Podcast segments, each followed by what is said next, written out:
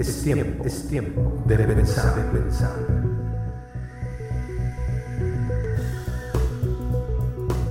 Muchacho, estudio. Romanos 8, 28.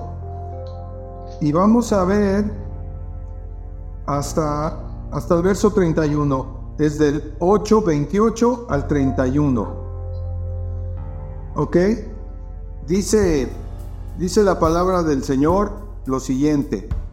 Y sabemos que a los que aman a Dios, todas las cosas les ayudan a bien. Esto es, a los que conforme a su propósito son llamados. Porque a los que antes conoció, también los predestinó para que fuesen hechos conformes a la imagen de su Hijo para que Él sea el primogénito entre muchos hermanos. Y a los que predestinó, a estos también llamó. Y a los que llamó, a estos también justificó. Y a los que justificó, a estos también glorificó.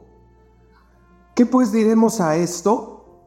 Si Dios es por nosotros, ¿quién contra nosotros? Aquí en esta en esta porción tan pequeña podemos encontrar mucho ánimo para vivir una vida cristiana victoriosa, porque sabemos que el cristianismo, siendo la verdad del Evangelio de Jesucristo, pues es atacado fuertemente.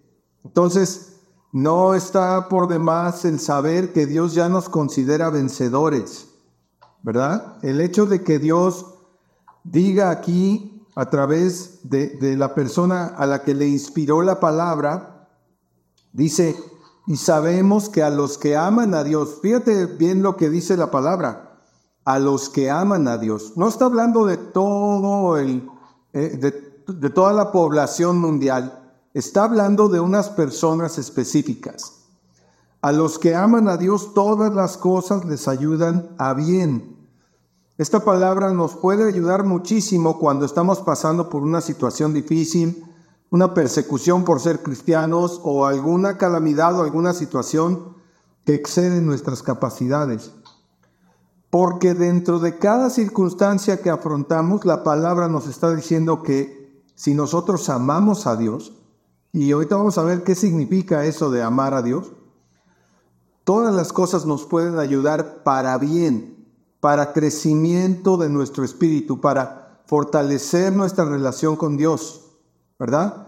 ¿Cuántas veces pasa que las personas que enfrentan ciertas situaciones pueden llegar a decir, oye, pues yo antes que no era cristiano, me iba súper bien, y hoy que estoy siendo cristiano, que estoy tratando de ser obediente, me está yendo mal. A veces puede pasar esto. Y hay personas que dejan, el, dejan su relación con Dios por cosas como estas, ¿no? Porque ignoran que en medio de las situaciones y de las pruebas, Dios lo que quiere es fortalecer nuestro corazón, fortalecer nuestro entendimiento de quiénes somos en Cristo, ¿no? Y, pues es muy triste ver a personas que ah, seguramente se les planteó un evangelio diferente, ¿no? Un evangelio donde tal vez se les dijo, es que todos tus problemas se van a resolver, es que ven a Cristo y, y vas a sanar, es que ven a Cristo y tus finanzas se van a arreglar. Y, eso no es el propósito del evangelio, ¿no? Pero hemos caído en el error de predicar a veces estas cosas. Y, y, la gente se desilusiona cuando ve que esto parece no funcionar. Pero aquí el Señor nos dice que aún las cosas que pueden parecernos eh, contrarias, difíciles aún de soportar, Él puede traer una bendición a través de ellas. Entonces, los pensamientos de Dios definitivamente son muy, muy diferentes a los pensamientos que nosotros podemos tener. Y es bueno que sepamos que hay palabras como esta, ¿no? Donde el Señor nos dice, Ok, estás pasando por una situación difícil, difícil de soportar, dolorosa, de cualquier tipo. Aguanta porque en mí está la fortaleza, dice el Señor, ¿no? Y después de, darnos esta exhortación de, de, de darnos cuenta de que aún en las situaciones más adversas puedes encontrar bendición, porque ahí lo dice claramente, a los que aman a Dios, y, decíamos que íbamos a tratar de, comentar qué significa esto de amar a Dios, ¿no? Ya lo hemos visto en otros estudios, pero vamos a puntualizarlo. Es tener a Dios como el centro de nuestra vida, es someternos a Dios, a sus principios, de manera que Él sepa y conozca que nosotros estamos sometidos a su voluntad y amándole con todo el corazón, o sea, teniendo expectativa de lo que Él va a decirnos, de lo que Él va a enseñarnos. Y por supuesto, tener una relación personal, porque ¿cómo puedes decir que amas a alguien si no tienes una relación personal? Lo, lo vemos en lo más cotidiano de nuestras vidas, ¿no? Entonces, eh, por eso también era un poco eh, mi eh, interés de comentarles que bueno, estamos llenando nuestras cabezas de palabra, pero lo más importante sería que nosotros estuviéramos practicando nuestra relación personal con Dios y no distraernos de ella, ¿no? Porque este mundo nos quiere, nos quiere quitar el gozo de estar en la presencia de Dios, nos, nos quiere distraer. De hecho, e, en el mundo hay en este momento un, como que hay una consigna. De, la consigna es la de entretener, ¿verdad? La gente busca entretenimiento. Trabajamos 8 o 9 horas al día, nos trasladamos de, de, la casa al trabajo, del trabajo a la casa y regresamos, digo esto es eh, en general, y queremos entretenimiento, ¿no? Eh, buscamos una película, buscamos este, juegos de video, buscamos mil cosas que nos entretengan y eso es una tristeza que esté pasando esto, porque estamos perdiendo oportunidades de tener comunión con Dios, de conocerlo por supuesto, pero es un tiempo que pasamos irremisiblemente y, y bueno, creo que a todos nos ha pasado el hecho de, de a veces tenemos eh, pasatiempos muy, muy largos, ¿no? Y al final del día a lo mejor nos acordamos, híjole, no, no oré lo suficiente, no. O no, no busqué al Señor, no medité en su palabra. Una de las, de las ah, señas más importantes para que Dios se entere de que tú le amas es que medites la palabra de Dios. O sea, que la leamos y después estemos pensando en ella, pensando en todas las circunstancias que ahí se citan y, adorando y exaltando a Dios por su palabra y tratando de entender las profundidades de lo que Él nos quiere dar, ¿no? Es como se perfecciona la relación con Dios. Entonces, esta sea una amable exhortación para seguir afianzando nuestros tiempos de quietud con el Señor y de, y de buscarle en la intimidad. Si a veces necesitas ir a encerrarte a un baño o encerrarte en tu carro y estar ahí en una comunión estrecha con Dios, pues hazlo, ¿no? O si te quieres ir al monte, como lo hacía el Señor Jesucristo, pues es, es bueno, es bueno hacerlo. Disponer tiempo para orar, meditar y estar en oración. Esa, esas cosas son más que básicas. Venimos de una cultura donde se nos enseñó que pues si íbamos una vez a la semana a una plática, a una este, construcción que le llamábamos iglesia, pues ya cumplíamos con Dios, ¿no? Pero no, no es así. La vida cristiana en realidad es una interacción con, constante, una interacción profunda y constante con Dios en nuestros pensamientos. Y es sobre todo una autoevaluación del creyente. ¿Cómo, es, cómo estoy? ¿Cómo, ¿Cómo están mis pensamientos? ¿Cómo están eh, mis emociones? ¿Cómo estoy eh, en mis convicciones? ¿Estoy fundamentándome en la palabra? Y por eso vamos a ir al final a una sección un poquito más práctica, ¿verdad? Ahorita vamos a seguir con el verso 29. Si ya comprendimos el tema de que si amamos a Dios las cosas nos van a resultar para bien, aun cuando sean calamidades o situaciones extremadamente difíciles, aún así Dios puede darnos una bendición en medio de una situación dolorosa, ¿verdad?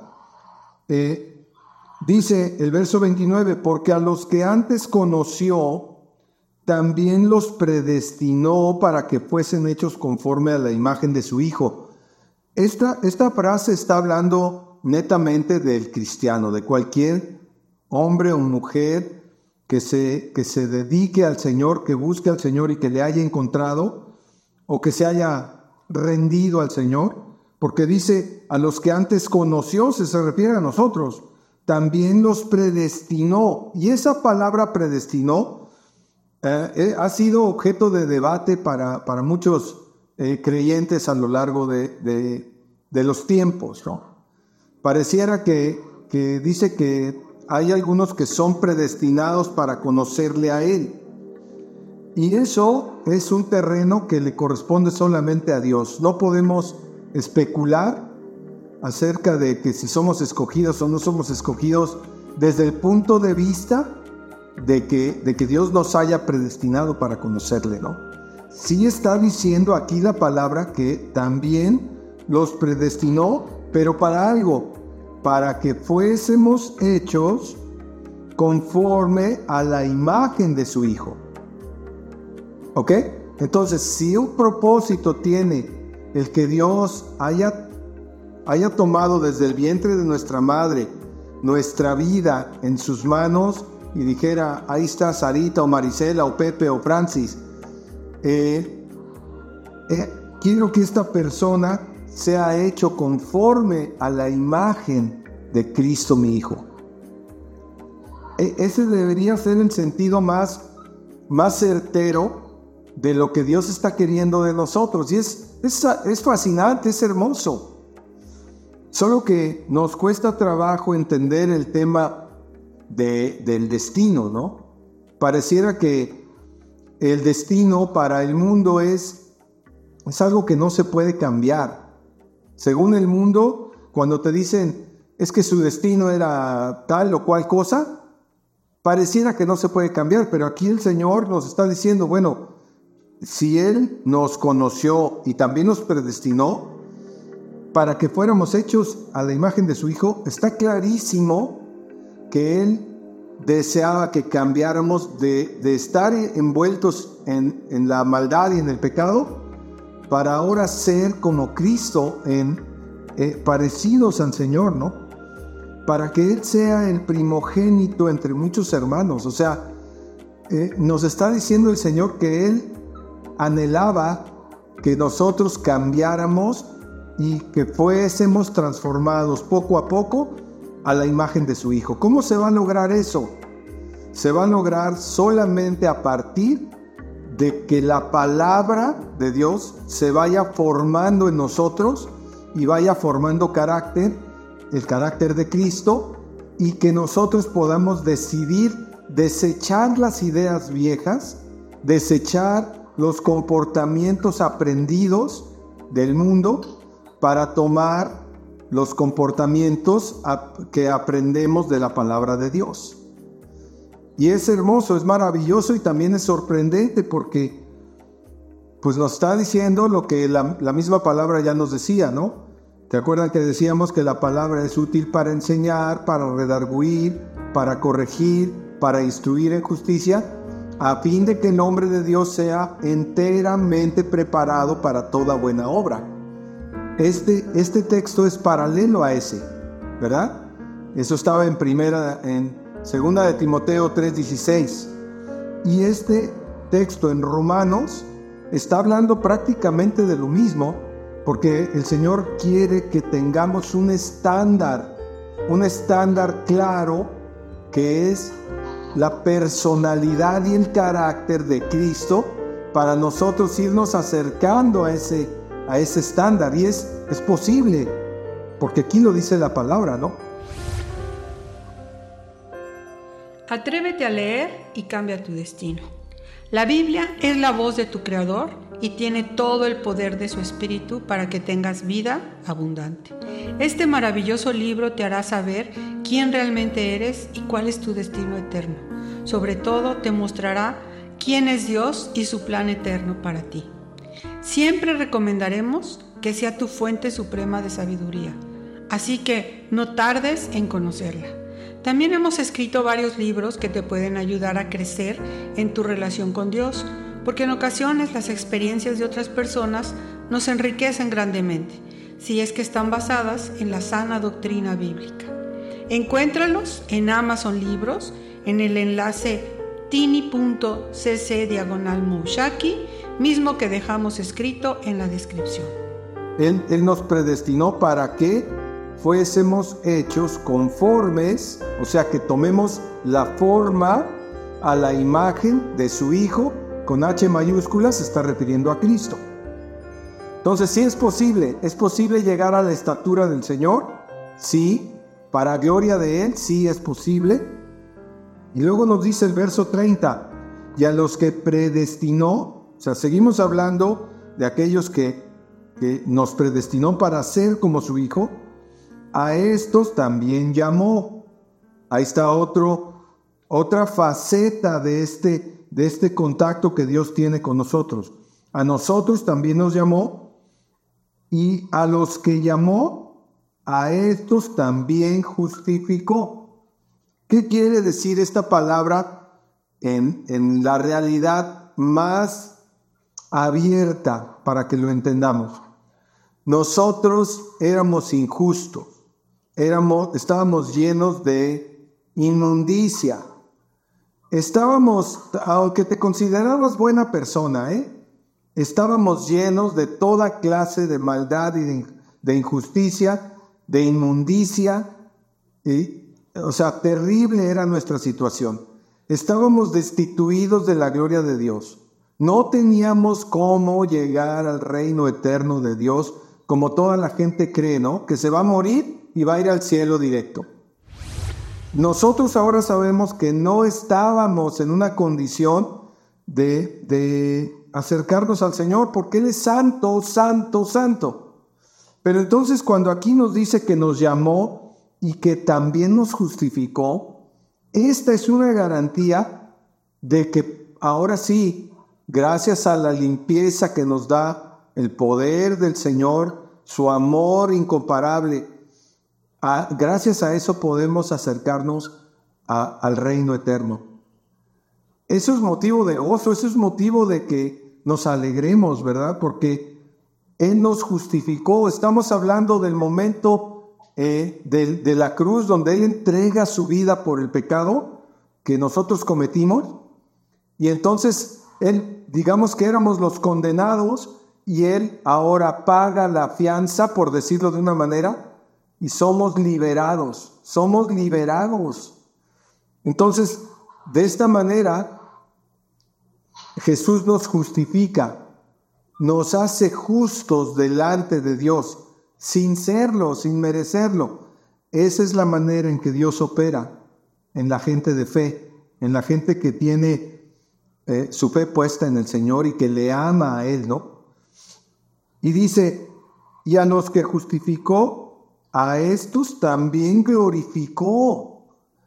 O, sea, esto es, no, no hay cómo describirlo. El Señor está en proceso de, en cada uno de nosotros, inició un proceso que lo va a perfeccionar hasta el momento de su venida, pero ya nos está garantizando que, que vamos a tener, eh, o sea, gloria, delante de su presencia. Nosotros no merecemos la gloria, pero aquí dice que nos está glorificando, que nos va a glorificar, ¿verdad?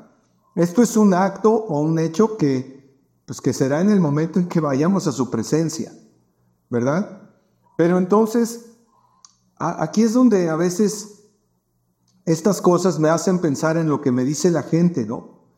Me dicen cosas como, ay, sí, tu amigo imaginario, ¿no? Eh, este, tu Dios que es tu amigo imaginario. No, no es mi amigo imaginario. O sea, es un reino eterno que existe, que, que está más eh, real que el mismo reino de la tierra, porque todos los reinos de la tierra van a pasar, pero el reino eterno de Dios no va a pasar. eh, su palabra no pasará. Entonces cuando la gente con burla me dice este tipo de cosas, yo digo, pues ¿cómo les explico que el Señor nos, nos buscó, nos predestinó, nos santificó, nos, nos justificó y, está el proceso de glorificarnos, pero no porque seamos nosotros los buenos, es porque Él es bueno, porque Él es misericordioso y porque de otra manera no tendríamos cómo llegar al reino eterno. No hay forma. No puedes pagar millones de dólares para llegar al reino eterno. No puedes hacer obras este, para llegar al reino eterno. Lo único que te puede hacer llegar al reino eterno es la misericordia y la gracia de Dios que, nos perdone. Y, y eso es lo, lo único. ¿De qué otra manera? Por tanto, cuando alguien este, muere sin Cristo, pues nos duele, nos duele, eh, sobre todo si son personas que, que nunca se acercaron a Dios, nunca dieron muestras. Tal vez en su último momento de la vida lo hicieron, pues solo Dios lo sabe, gloria a Dios si así fue. Pero esta es una de las, de las situaciones que nos motivan a seguir llevando el Evangelio con entusiasmo, ¿no? Porque pues queremos la salvación de nuestra gente, queremos la salvación de, nuestras familias, de nuestros hijos. Estamos orando por nuestros hijos, por nuestras familias en general. Y es para que ellos entiendan esto por revelación, porque no lo van a entender por estudiar la Biblia. Esto es un hecho. Esto se entiende por revelación del Espíritu Santo de Dios, que es cuando te dice, te hace ver dónde estabas, dónde estábamos y nos permite, pues de alguna manera, probar un poquito en esta tierra del gozo de estar en la presencia del Señor, ¿no? Y entonces el verso 31, sin que sea el fin de este capítulo, pero lo vamos a tomar como fin de este segmento, ¿qué pues diremos a esto? Pues lo que puedes decir junto conmigo es, si Dios es por nosotros, ¿quién contra nosotros? hermosa palabra del Señor, donde el Señor nos garantiza su presencia, su poder y su amor para proteger nuestro corazón en este mundo malvado, malvado, perdón, que, que la verdad está en una incredulidad y en un rechazo de Dios total, ¿no? Pero nosotros, ¿qué podemos decir? Si Dios es conmigo, ¿quién contra mí? Es una fuente de certeza y de poder para seguir adelante con tu vida cristiana para seguir adelante con, con tu entrega a Dios y que te emociones y que le digas a tu corazón, a tu mente, a tus pensamientos y a tus motivaciones, yo le pertenezco a Cristo y nadie me va a quitar, nadie me va a arrebatar de su mano. Es algo que tenemos que hacer como un ejercicio. ¿Por qué? Porque este mundo está para deprimir a cualquiera. ¿eh?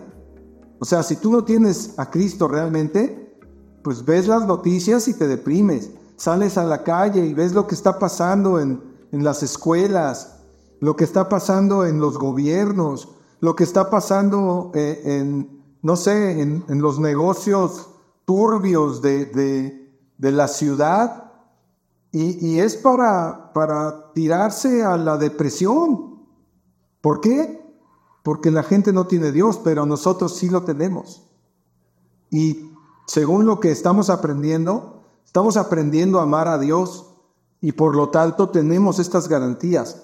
A los que aman a Dios, todas las cosas les ayudan a bien. Esto es, a los que conforme a su propósito son llamados.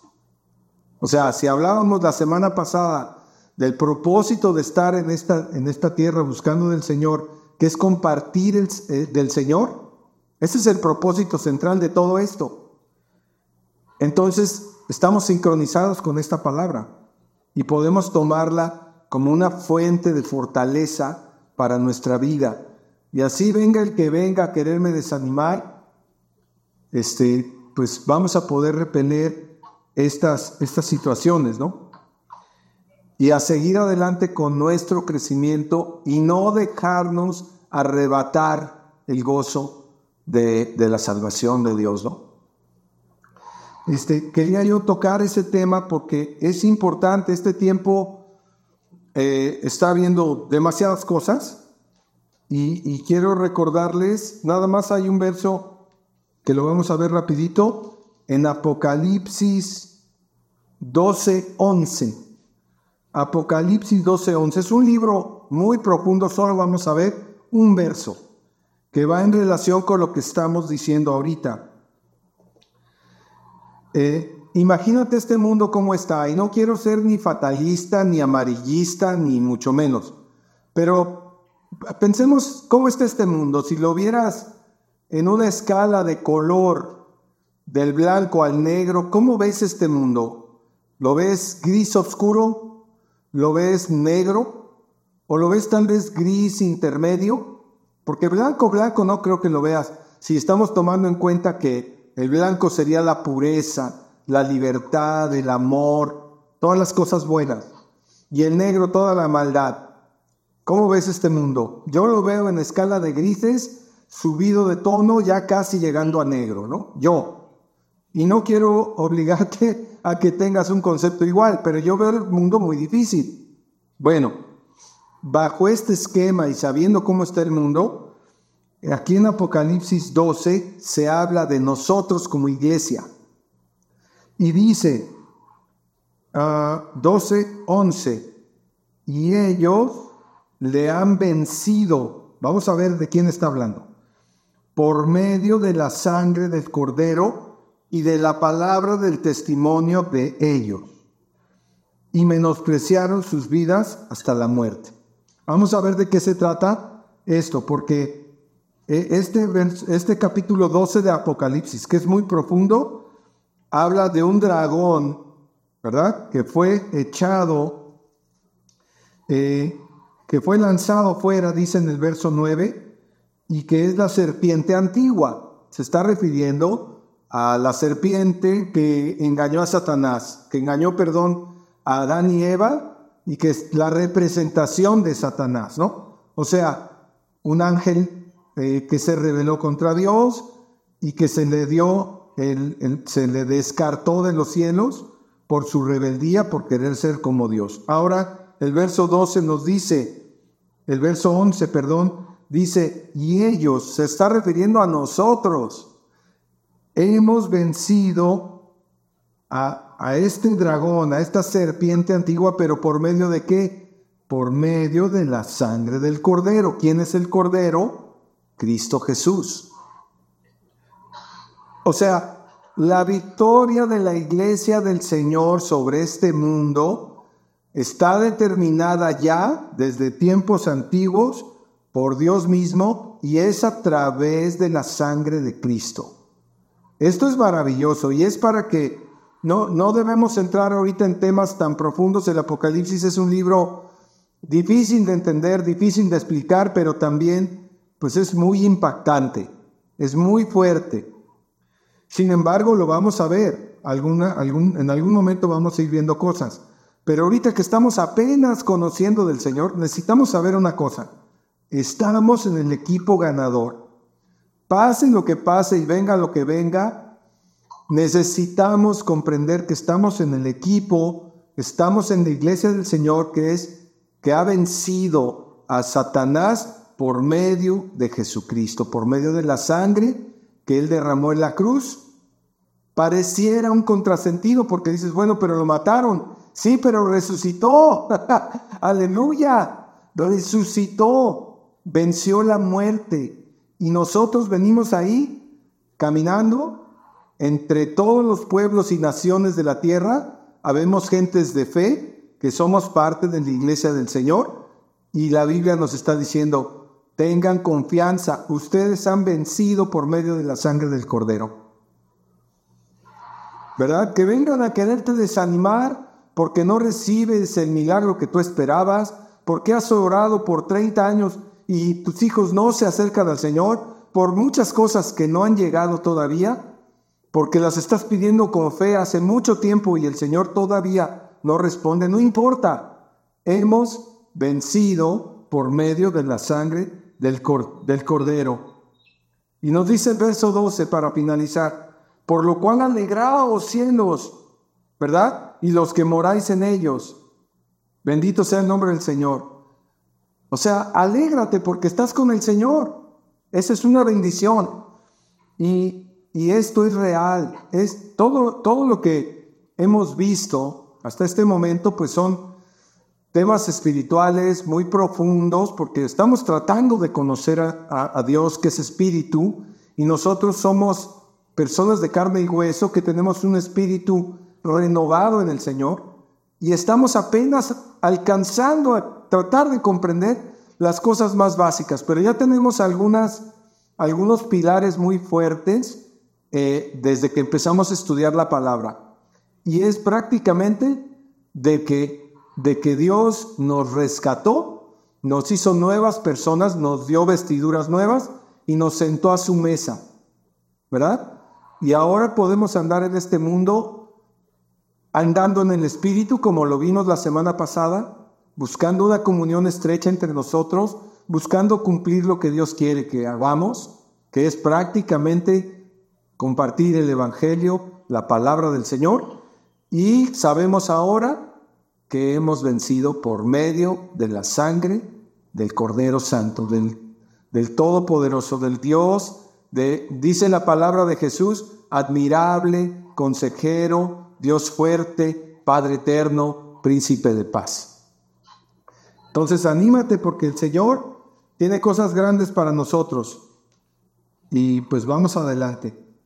Lo que, lo que les eh, digo, quisiera orar sobre este tema para que el Señor nos fortalezca y luego ya después de esto ver unos ejemplos prácticos pequeños para que empecemos a, ver cosas prácticas también, ¿no?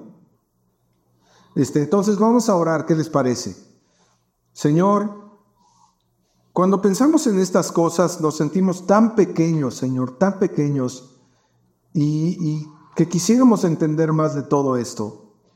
Pero Señor, el paso tú lo estás marcando entre nosotros y queremos seguir al paso que tú estás marcándonos, Señor, para seguir en estos pasos poquito a poco, aprendiendo de ti, conociéndote a ti, sabiendo que estamos seguros en ti, sabiendo que tú eres nuestra fortaleza, Señor, que tú eres nuestro pronto auxilio en las tribulaciones, que tú eres el dador de la vida, que tú eres el que nos da todo, el que nos cuida, el que nos bendice y aun cuando tengamos situaciones difíciles que afrontar, sabemos que hemos vencido por medio de la sangre del Cordero.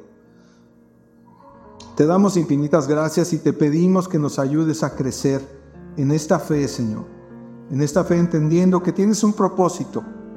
Tal vez el propósito sea hablarle de tu amor a una persona que está sufriendo. Danos la sensibilidad, Señor.